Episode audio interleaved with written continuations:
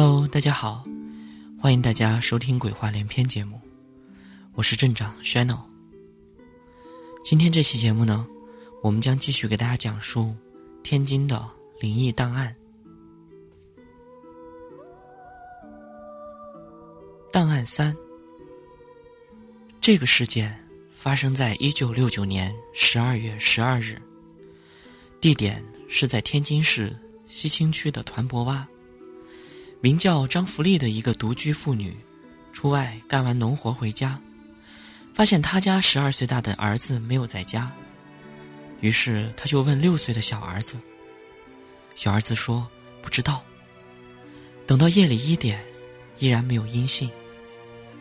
当夜，他去村里的其他邻居那儿问，其中一个孩子告诉他，他们下午还在一起玩捉迷藏，但是他家的儿子。却始终藏着不出来，然后就再也没有见到了。第二天早上，他就发动全村的人去找，并且还报了警。警方出动了一起寻找。警方询问了四名儿童，他们发现他家的大儿子大概是在十二日那天下午四点左右失踪的。一开始是玩捉迷藏，然后大家就藏了起来。可是很长一段时间后，一直没有看到他，以为他是回家了。这就是最后一次见到他的情景。张福利搜索到了晚上八点回到家后，发现小儿子也不见了，于是再次求全村的人帮着寻找，而警方也开始大规模的盘查询问。但是这一次，谁也没有见过这个小儿子。当时大家都非常的同情她，她的丈夫就是十年前失踪的，同样也是没有一点的线索，是死是活，至今也不明了。直到第三天中午，张福利本人也失踪了，然后警察就开始搜索他的家，终于他们找到了母子三人的尸体，那是在卧室里面。一口很大的木箱里面发现的，而且外加一具腐烂严重的尸体，一共是四具。经过法医检验，大儿子是十二月十二日死亡，小儿子是十二月十三日死亡，母亲是十二月十四日死亡。身上没有任何搏斗的痕迹，死因都是窒息而死。那个腐烂很严重的尸体。已经死亡十年左右，身份不明。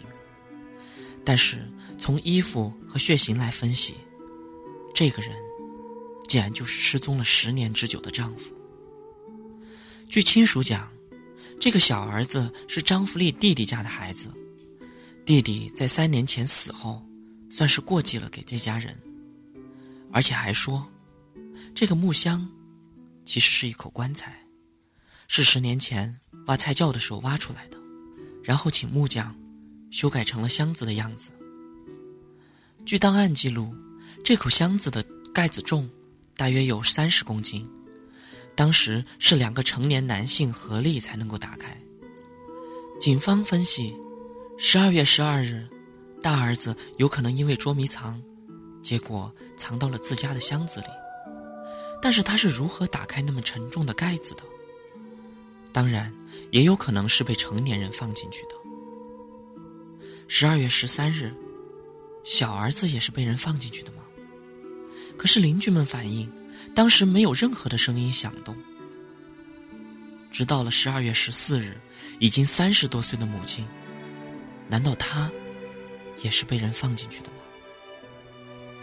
法医鉴定，他们身上没有任何的伤痕，都是在箱子里窒息而死。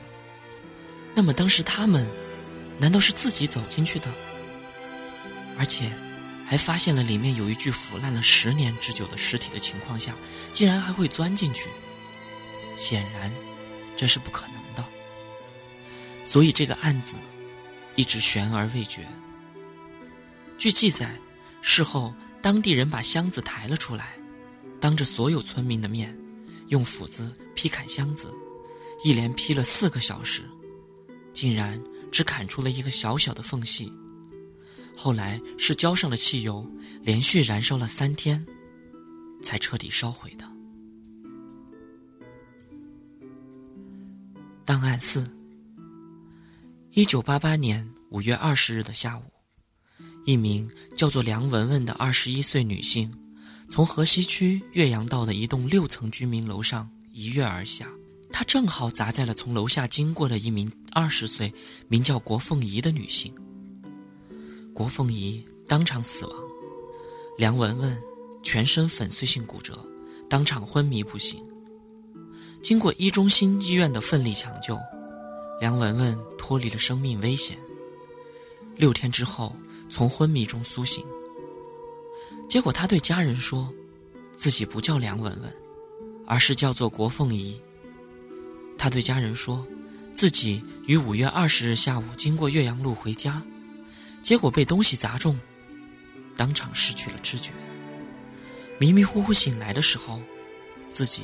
竟然站在半空中，他看见自己的身体被别人压在下面，想把那个陌生的女人从身上搬开，但是完全使不出任何的力气。后来感觉到疼痛，又昏迷过去了。他叙述自己的身份的时候，完全认为自己是国凤仪，而不是梁文文。后来梁家人报警，警方询问了他的身份、住址。工作单位竟然和国凤仪的身份档案完全一致。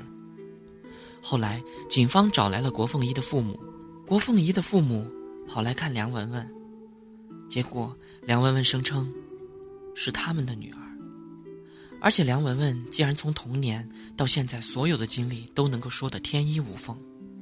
最后，他康复出院后，还是以国凤仪的身份是工作和生活，而且。一切情况正常。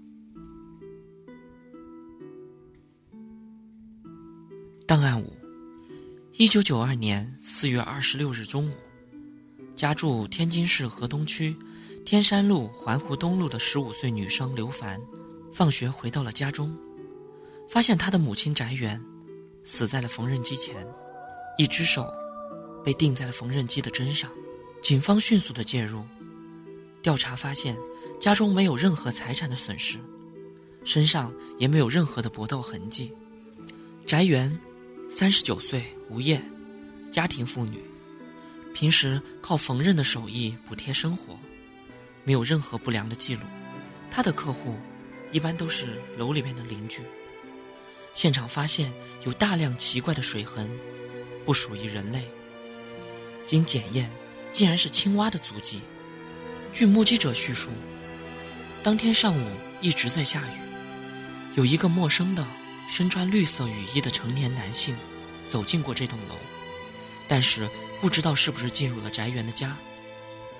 除此之外，有很多人声称，的确是有一个陌生人在这一个月内经常出现，而且好像每次都是在下雨的时候。但是从来没有人看清过这个陌生人的面部特征，所以这人。被认定是嫌疑犯。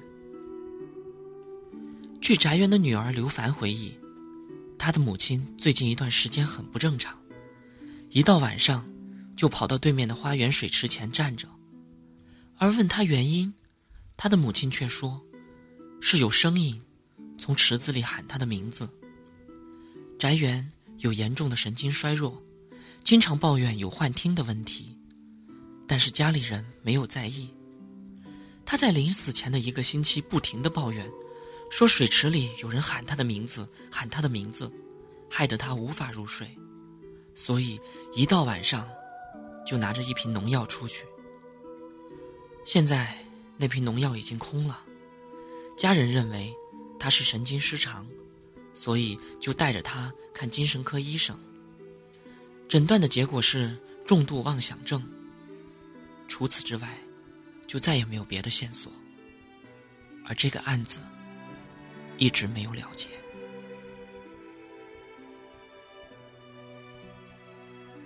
OK，以上呢就是今天我们夜色镇给大家带来的《天津灵异档案》下。